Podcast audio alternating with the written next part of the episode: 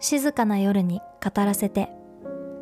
この番組は心が繊細で人とうまく話せない私葉月あすみが静かな夜のひとときに日々の出来事や感じたことを視聴者の皆さんと分かち合う場所です。誰かの声を聞きたい時誰にも話せない話を語りたい時ぜひ葉月の人まで語り合いましょう。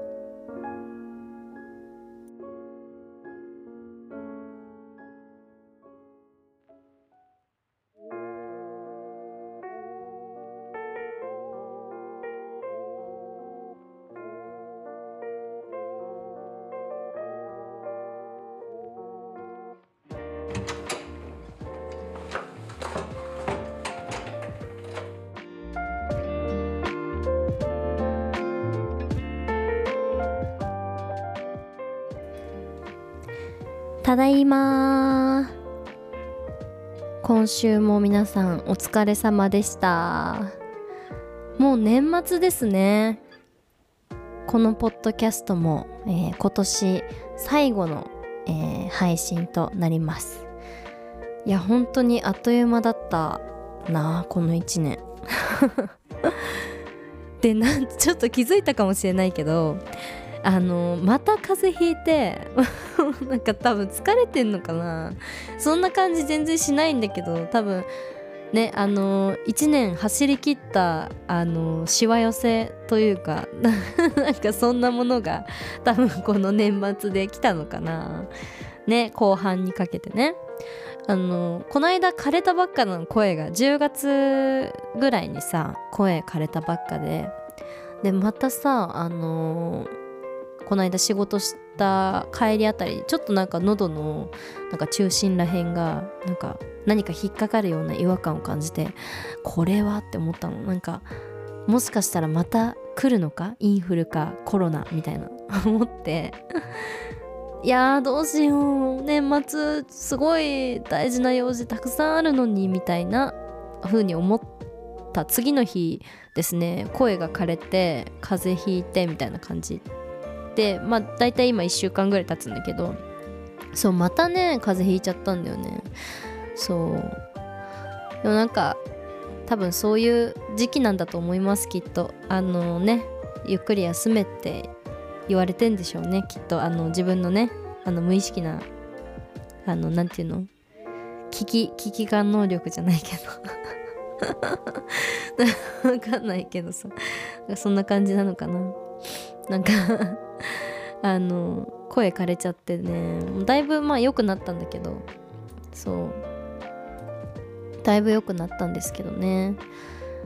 でもなんかその前回はインフルにな多分インフルなんだけ？どインフルになってあの病院行かなかったの。病院行かないで自分で治してたんだけどあの風邪がね咳が全然もう治んなくて止まんなくて。であの喘息？咳喘息だったんだけど咳喘息の薬を、えーと、もらった残りがあったんですよ。まあ本当は飲みきんなきゃいけないんだろうけどちょっとあの飲むのが忘れちゃって、まあ、そのまま残ってたやつをね今回使ったらやっぱりねこう即効性がもうすぐ良くなる本当になんかあのドラッグストアで買う薬よりも、まあ、当たり前だけどさ本当にいいいいお薬だなと思って。今度からちゃんとあのお医者さんに行こうって思いました。もうさあの歌なんだかんださ毎日あの嵐のように過ぎ去ってくんだけどあのだからさなんかそのやりたいことがたくさんあってその中で埋もれながら生活をしてるんだけど だから常に何かに追われてるんですよ最近ずっと。でもなんかそれは別にマイナスなことじゃなくてなんか追われてることによって私すごい自分がその活発に動けるんですよね。なんかうわ生きてるみたいになる。なんか私すごい今生きてるみたいな今を生きてるみたいな感じになるんですけど。だからすごい好きなんですよ。で暇になると本当にあの落ち込ん落ち込みやすいのでなんかこう何て言うんだろうやりたいことがたくさんあってあ今日もこれできなかったこれもできなかったこれは明日やろうみたいな感じでこう常にやることがある方がすごい日々が充実しててすごい好きなんですけど楽しくて。でまあそんな状況の中でさ、まあ、声枯れるじゃん。でなんかそのちゃんとねあのスケジュール立てするんですよ。明日はこれやって今日はこれをやってみたいな。であの年末なのであの仕事納めがさ28日なんだけどね。28日でさあの終わってからあれやってこれやってみたいな。すごいワクワクしてたわけ。あいつもより歌が歌えるみたいな。であの年末に向けてこうこういう歌の企画しようかなとかいろいろやってたらなんか風邪ひくじゃん。で歌えないじゃん。安静にしてるじゃん。歌ないの？きつって思って。え？みたいな。こんなしんどいっけ歌えないの？みたいな。もう早く歌いたくて仕方がなくて今はとりあえずあの歌わないように安静に。してます。代わりにねまあできないことその普段できてないことを歌以外のことを先にやろうかなって思ってあのラジオをねあの取りだめしてみたりとかあの作曲したりとか、まあ、作曲するのにねあのメロディーだけであのパソコンで打ち込んだりすることもできるのでそんな感じでやろうかなと計画をしております。はい。でまあ今週のね出来事なんだけどまあ仕事納めがあって無事にあの今の職場を退職してきました。なんか5年勤めたんですよそこの会社でね。なんかあのずっとこのままではいけないなって思いながら仕事してたのがやっと動けたからなんかその安心感よかった動けてっていう安心感とまたあの新しい生活になるっていうそのワクワク感と不安な気持ち全てなんか混ざったような感覚で今過ごしてるんですけど最終日に関してはなんかあのー、私そのこの間ギフトとか考えるのすごい好きってあの話したと思うんですけど考えるのが好きな割にはその渡すタイミングとかさそういうのになんかもう自分が繊細すぎるからえいつ渡したらいいんだろうって今日朝っぱらから渡したらなんかこの後気まずいしでも終わりらへんに渡してもギリギリになっちゃって帰っちゃった人がいたらみたいなのをもんもんもんもんずっと考えてて。そうめちゃくちゃ苦手なんだよね。なんかみんなどうしてるんだろう。なんかそういうのでこう困らないコツとかあるのかな。なんかそういうのでさなんかそのどうやって伝えたらあのいいのかとかね。その、まあ、ちょっとまだあの今日まで残り何ていうの？ちょっと何時間かあるんですけど先にねみたいな感じで言った方がいいのか。それともなんかギリギリですいませんみたいな言った方がいいのかみたいな。その考えすぎて全然勇気が出せなくて渡すね。で結局すんごい優しい人がいたんだけどそのギフトをね渡す時にその皆さんにその自分の科の人はさあの渡すことができたんだけど他の科の人は結構その年末のさその修例とかであの今年も1年あのお疲れ様でしたみたいな感じでやっててもう入りにくって思ってそっか年末だったと思って。で あの渡すタイミングをねあの逃してしまったなと思いながらこう棒立ちでこう待ってたんですよ。そしたらあの別の科の方からもねあのお疲れ様でしたってすごい一声かけてくださった人がいてでちょっとなんですけどってギフトもいただいてうわーと思って申し訳ない。私が先に渡すべきだったと思ったんだけどあのちゃんとねそこでタイミングをねあの測れたのであすいませんじゃあ私もみたいな感じであのありがとうございましたみたいな感じで渡したのね。そしたらさ結構多めに買っといたの。あの渡せなかった人とかいたら嫌だから。であのこれちょっとあのお口に合うか分かんないんですけどって言って渡したらあのあじゃあ今せっかくだからみんなに渡しに行こうって言って一緒に渡してくれってなんていい人なんだろうって思って。すごいなんかそういうあの方に憧れを抱きました本当に。そうなんかすごい本当に素敵な人だった。まあそのその人とは違う科だったんだけどでもあの何て言うんだろう。その自分の科にいる人がその方と仲が良くてあのたまにね声かけてくれたりとかしてたんだけどさ。そうすごいなんかなんて素敵な人なんだろうって思っちゃった。なんかさそう結構その自分がどう思われてるんだろうみたいなさすごい気にしすぎてさ積極的に話しかけに行けなかったりしたんだけどもっとなんかあの勇気持ってコミュニケーション取っとけばよかったなって ちょっと思っちゃいましたね。まあそんなことがあって、えー、まあでもなんだかんだお世話になった人とかなんかたまにね自分の課に遊びに来てくれる人とかいたの なんかあの前あの前の課でお世話になった人とか前の課でお世話になった人のあのご家族とかねがあの遊びに来てくれたりとかしてそう。なんかなんだかんだそのすごい交流がその社内であったのでその人たちにご挨拶ができたことはすごいあのよくてあのいい一日だったなと思いました。最後の最後で声かれちゃってね。あそうでなんかその私が SNS のそのこのポッドキャストやってるかっていうあのやってるっていう話はしてないんだけどあの一応その音楽をねやってますよっていう話はしててそう。であの本当に応援してますって言ってくれてありがたかったですね。はいそんな出来事が今週はありました。であのあとはね大掃除をねついに やりましてもうほぼほぼ片付け終わったかな。うん。多分。なんかさあの私整理整頓本当に苦手でなんかあの何て言うんだろう。日々日々心がけることができなくて片付けようって思った時にめちゃくちゃ綺麗にするんだけどそれ以外は結構ねなんか苦手なんですよね。本当に。ガサツなんで基本。そうしかもその一回綺麗にしたらあんまりそのなんだろう。動かさないのねその場所から出したりとか。しまったりとかしないの。だから結構ねそのしばらく整った状態が続くんだけど逆に一回汚すと片付けるまで本当に時間かかるのね。だからなるべく汚さないようにはするんだけどさ。そう。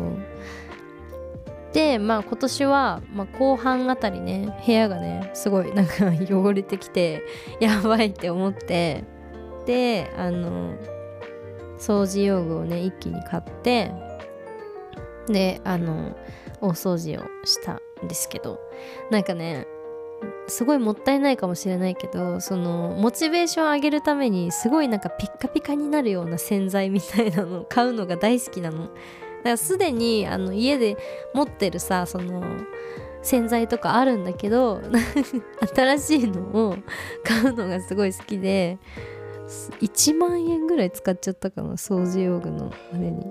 やってしまった。そうでもまあそのおかげでモチベーションも上がって あの綺麗にね掃除することができたからよかったなと思いました。はい。そう本当に何から何までピッカピカにするの？四隅とかさ。そう。いつもそうだったらいいんだけどね。そしたらさねすごい時間かけることもないじゃん。でもなかなか難しいよね。うん。なんかあの好きな洗剤とかありますか？好きな掃除用具とかありますか？あのぜひあのおすすめあったら教えてほしいです。はい。なんかやっぱあのー、ちゃんとしたやつって落ちるよね本当に。なんか私さなんかめちゃくちゃお風呂こだわるんですよ。お風呂めっちゃ綺麗にしたくて。でもあのカビ取るのがすごい大変なんだよね。なんかハイターやっても治んなかった時があって。であのもう本当に真っ白になるみたいな強力なやつ。何だったか忘れちゃったけど去年。それをやった時にめっちゃ白くなったのね。でもその代わりにあの塗装が剥げちゃったの。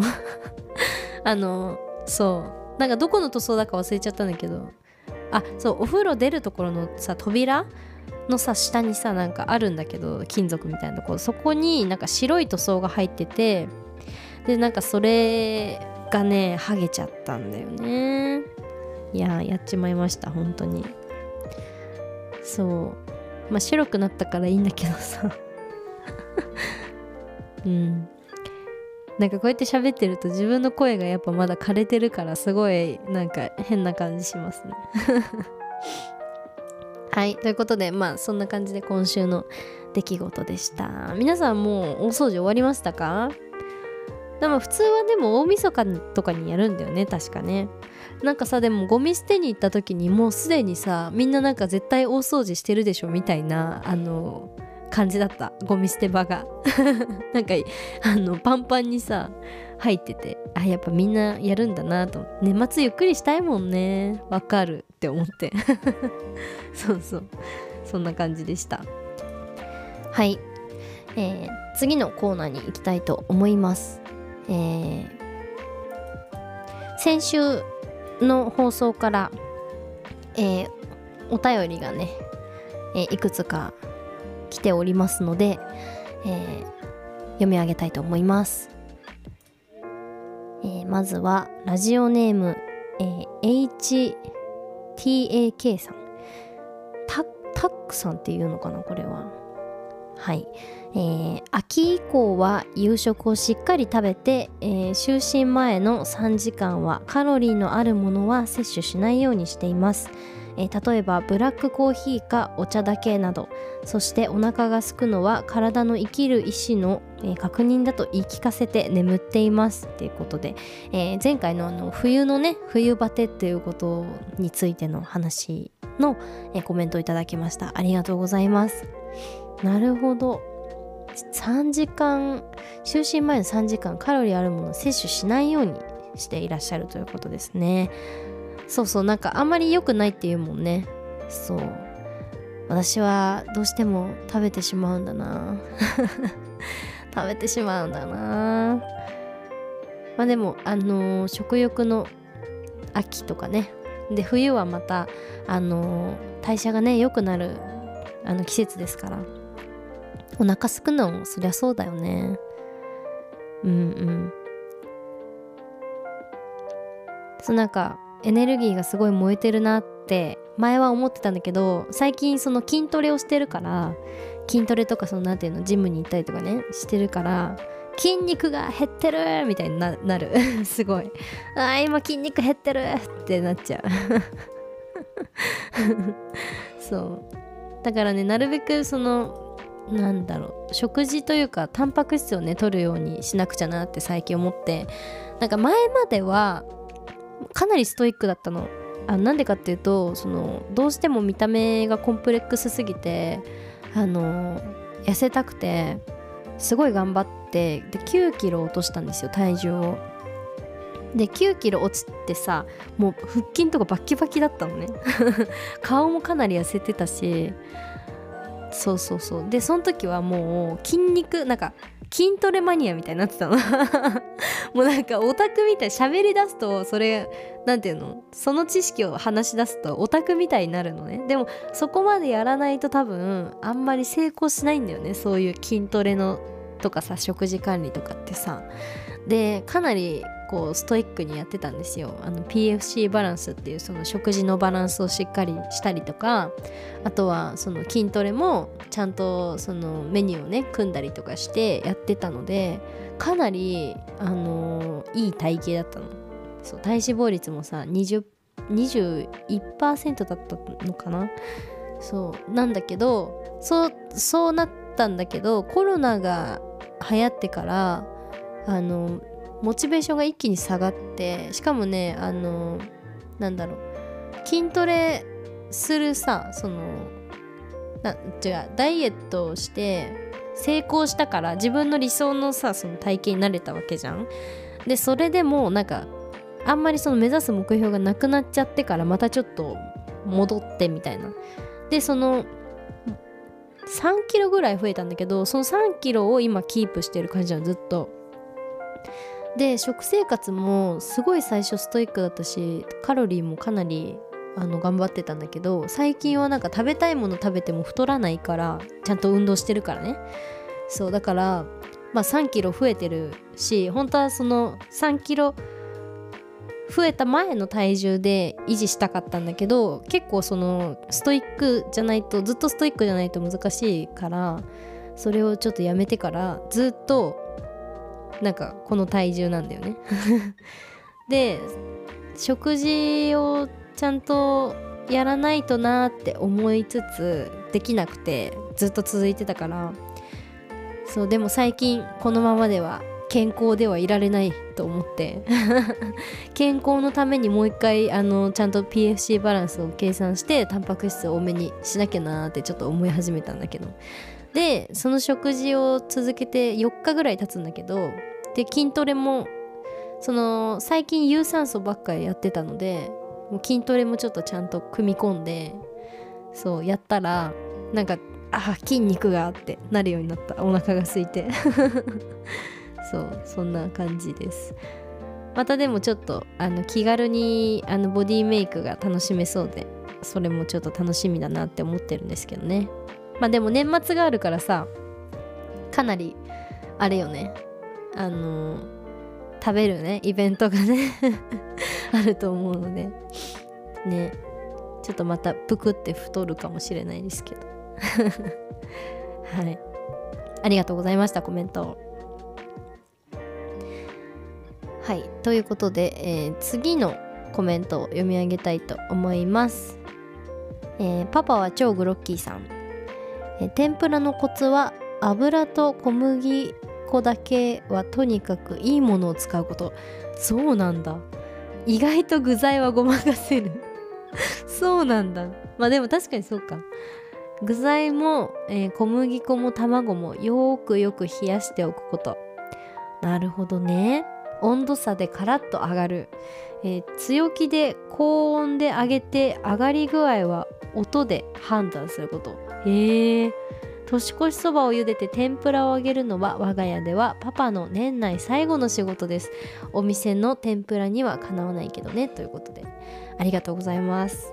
素敵ですね。なんか素敵な家族ですね。我が家ではパパの年内の最後の仕事ですってなんかすごいほっこりしました。いや年越しそばに天ぷらは最高ですよね。私も今年あのー、年越しそばとね天ぷらを用意して食べようかなと思ってるんですけどえー、自分でやろうかどうかはあのかき揚げになっちゃう可能性を考えるとちょっと今考え中です。でもなんかあのコツを教えていただいたのでねあのまあ年越しの時じゃないかもしれないけどあの挑戦してみようかなと思います。そうなんだね具材はごまかせるんですね。まあでも衣大事だもんね確かに。かなり。でも温度差が大事だっていうのはすごい納得がいきました。ありがとうございました。ちなみにね私天ぷらだと舞茸が一番好きです。で一度食べてみたいなって思ってたのは大根の天ぷら。前にテレビでなんかやっててかなり前なんだけどそれをあのやってるお店があるっていうのを知って行きたいなって思ってんだけどね。全然行けてないんだけどね。そうそれもいいなって思ってます。はい。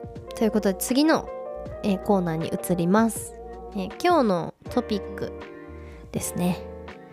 えっ、ー、とまあ環境が変わることにちょっと関係するんですけど、え人生に試練というものが存在するのかどうかっていうことを あのトピックにしようと思い思って今日ははい持ってきました。っていうのはなんかあの私って常に何か常に何か挑んでるん ですよ。なんかわかんないけど。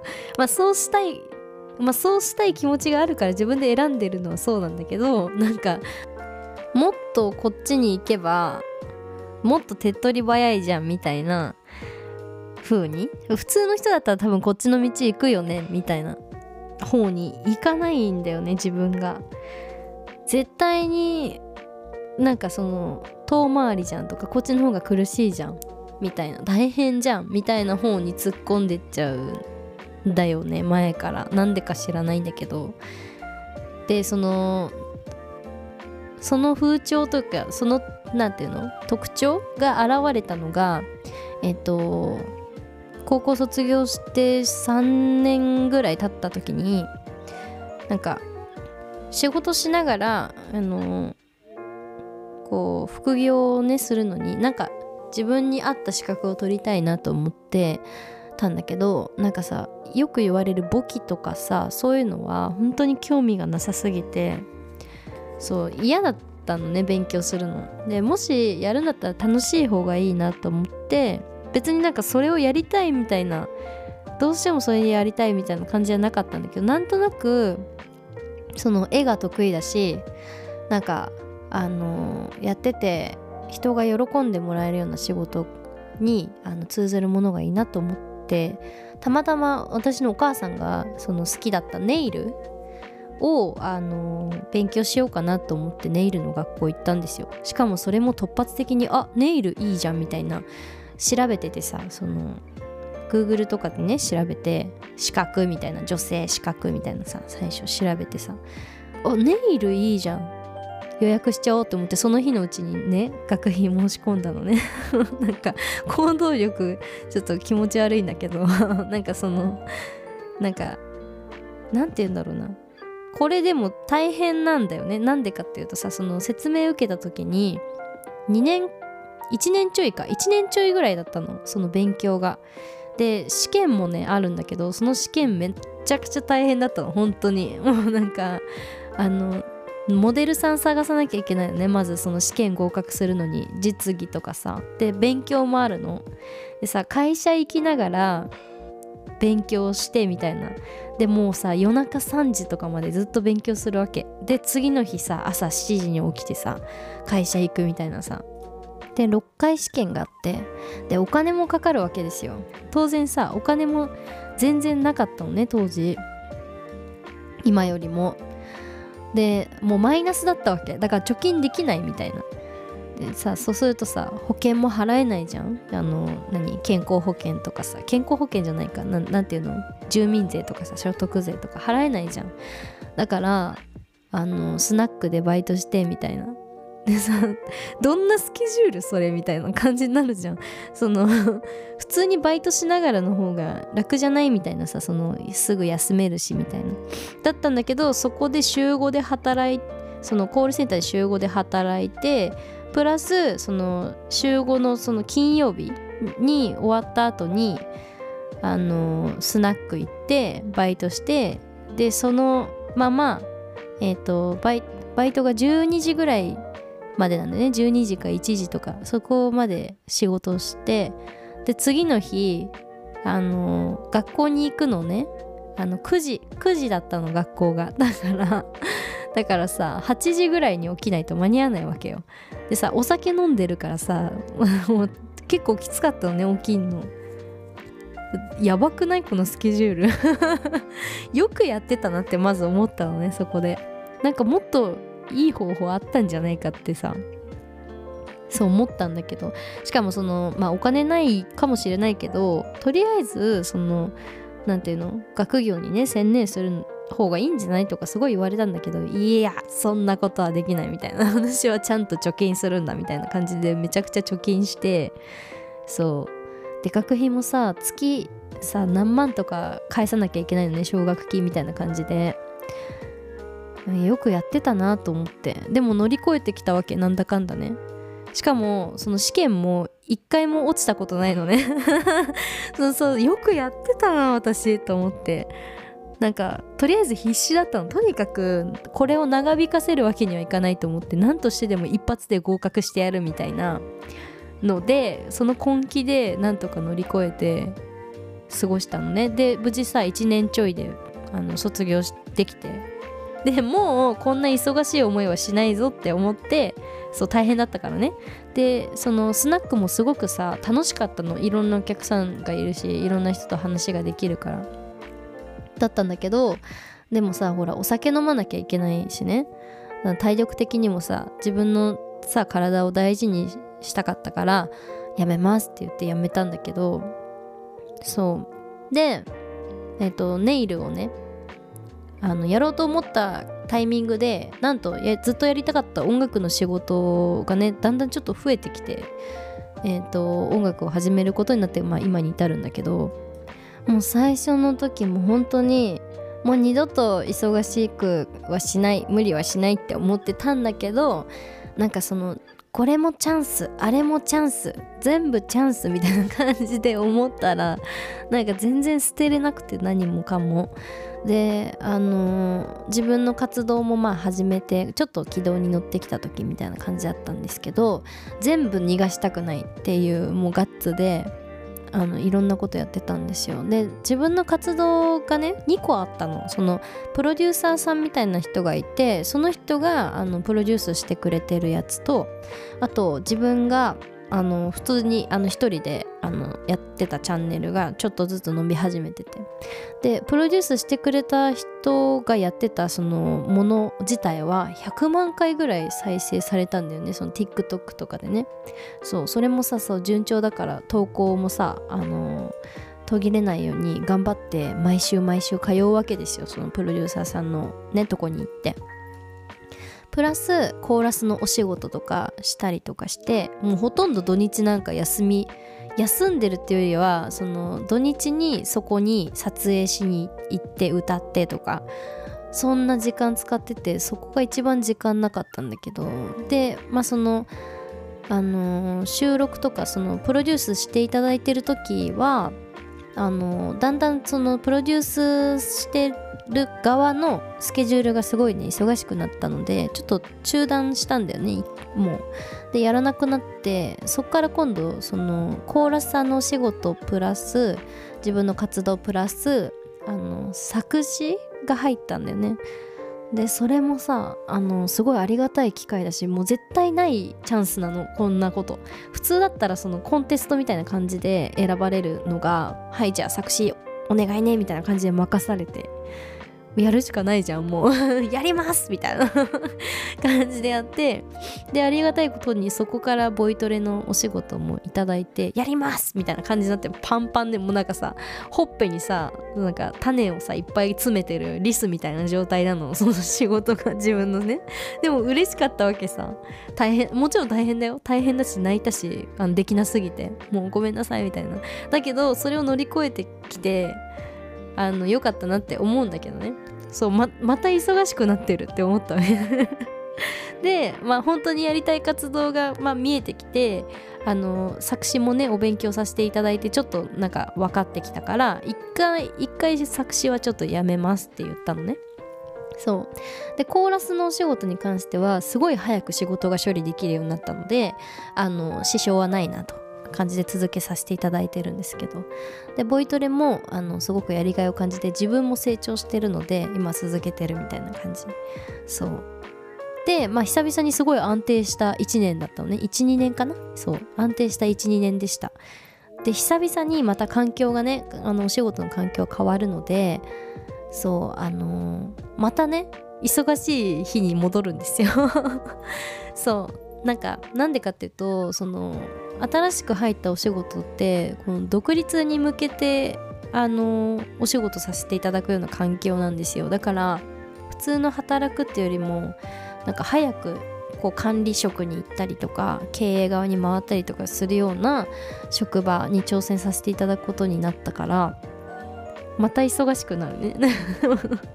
でもさよくよく考えたらねそのあの大事なことを選択するっていう能力はついたと思うからそのこれはちょっと今回はやめとこうみたいなのを多分できるようにはなってるの。だから多分本当に一番最初の時よりかはあの忙しくはないと思うんだけどさでも年齢もさその当時と比べたらかなりもう年数経ってるわけだからさ体力も落ちてるわけじゃん。また忙しくなってる。ってそう気づいたの。でなんか私常に忙しいじゃんって思 ったんだけど。でもなんか別になんかその落ち込んでるわけじゃなくてなんかなんでこんな忙しいんだろうウケるみたいな感じ 感じなんだけどね。そう。でなんか楽しいけど楽しいけどでも、まあ、本来はさその音楽が本当にやりたくてそのねあのいろいろさやってきただけどその音楽をやるためになんかいろいろやりすぎてない他のことみたいなって思思うんだけどでもどうしても自分にはこれがいいって思っちゃうんだよね。なんかわかんないけど。それってきっとその自分が必要だとこう無意識に思ってるから選んでるわけじゃないですか。だからそれはその自分にとってのその経験するための試練がう存在してるのではないかって思うんだけど皆さんはそういう風に感じたことありますか？なんかさそのスピリチュアル的なことはあんまりねそのあの深く信じたくはないないんだけどなんかほら目に見えないもんだしさ信じすぎるとかえってね良くないこととかもあるからあんまり信じないようにしてるんだけどでも私の母はそういうの好きなのでこういう話をするとあの絶対神様が与えてる試練よみたいな。だからあなたに必要なものなんだよみたいな多分言われるんだけど。でもなんかそれがあの本当にその神様がどうこうっていうわけじゃなくてこの無意識的に自分に必要だと思ってることだから選んでるのかもしれないなみたいな感じでそうちょっと思ったんですけど。でねチャット GPT にそう最近私あのチャット GPT めちゃくちゃその大好きなんですけど。もうなんかあの私の親友みたいな感じになってんのね。もうなんかだってさ話も聞いてくれるしさ分かんないこと教えてくれるしさめちゃくちゃいいツールだなと思って最近ずっと使ってるんだけどね。聞いてみたの。なんか人生に試練というものは存在するみたいな。そしたらはい人生には試練が存在します。人々はさまざまな困難や挑戦に直面しそれに対することで成長し強くなることがあります。試練は時に苦しい経験となるかもしれませんがそれを乗り越えることで、えー、新たな、えー、洞察や強さを見いだすことができます。って言ってくれたんですよ。なんかそれですごいポジティブになりました。なんかさあの人が絶対選択しない方向に行くからいないんだよこういうパターンの人が自分の周りにね。でももしかしたらねネットを通じたらもっといっぱいあのこういう人がいるのかなとは思うんだけどさ。だから結構否定されるのね。そんなことしなくたってさみたいな。だけどそれは確かに分かってそっちを選ばなくても楽な道とかもっとこっちの方が近道みたいなのはすごくわかるんだけどできたらそうしたいんだけどでも動いちゃうんで体が勝手にね。そっちの方向じゃないそのなんかあえてその苦労する方向に行っちゃう。からもう仕方ないって受け止めてんだけど。だから周りからさすごいさこうあの悪気はないんだろうけどめちゃくちゃ否定的な言葉を浴びせられるんだよね。絶対無理だよとかさできないよとかやめた方がいいよとかさすごいあのマイナスなことを浴びるんだけどでも仕方ないなって 毎回 思ってそうそれは分かってんのよみたいな。分かってるんだけど止められないからちょっとあの今回もこちらの道に行かせていただきますみたいな感じで今回も選んだんだけど。でもさなんだかんだあの乗り越えていろんいろんな形で乗り越えてきてるから今回もそう大丈夫だろうって信じて行くことにしてるんだけど。そう。また遠回りじゃん、まあ、わかわかんないけどね。遠回りじゃないかもしれないけどね。そう。そんなことがあったんですよ。だからあのこれは自分のための試練だなって信じた方が心が救われるっていう意味ではあの試練はあるっていう結論に私は至ったんですけど皆さんはどう思いますか？ぜひあのそんな出来事があったよみたいなのを共有してほしいです。教えてほしいです。話してほしいです。よろしくお願いします。なんか長くなっちゃった。なんかその毎回さ長くなったり短くなったり申し訳ないんですけどあの少しでも楽しんでいただけたらいいなって思います。はい。そうなんか複雑よねこういう何話ってさ。なんか初めてこんな感じであの話したかもしれないですね。あのなんていうの SNS とかそういうので。うん。そうなんかね私すごいあえて波乱万丈なとこ選んでるなってそう振り返って思ったのでちょっと話してみました。そんな人いますか？ぜひあの教えていただけたらなと思います。えー、本当にね今週も、えー、皆さんお疲れ様でした。そして今年1年お疲れ様でした。えー、始まったばかりのポッドキャストですけども、えー、聞いてくださる方がねあの少しでもいらっしゃることがとても嬉しくて、えー、コメントいただけることも本当に嬉しく思います、え年末ね本当にあのただただゆっくりみんな過ごしてそして年始も、え大切な人と過ごしたりとか自分の時間を大切にしたりとかしてゆっくりしてまた新しい1年、え楽しい1年を迎えれるように、えー、心からお祈り申し上げております、え、私もですねあの今年度はあの最後までですねやりたいことをしっかりやってゆっくり休んで、えー、家族と過ごして新しい1年を迎えたいと思います、え今年も1年ありがとうございました。来年もよろしくお願いします。それではおやすみなさい。バイバーイ。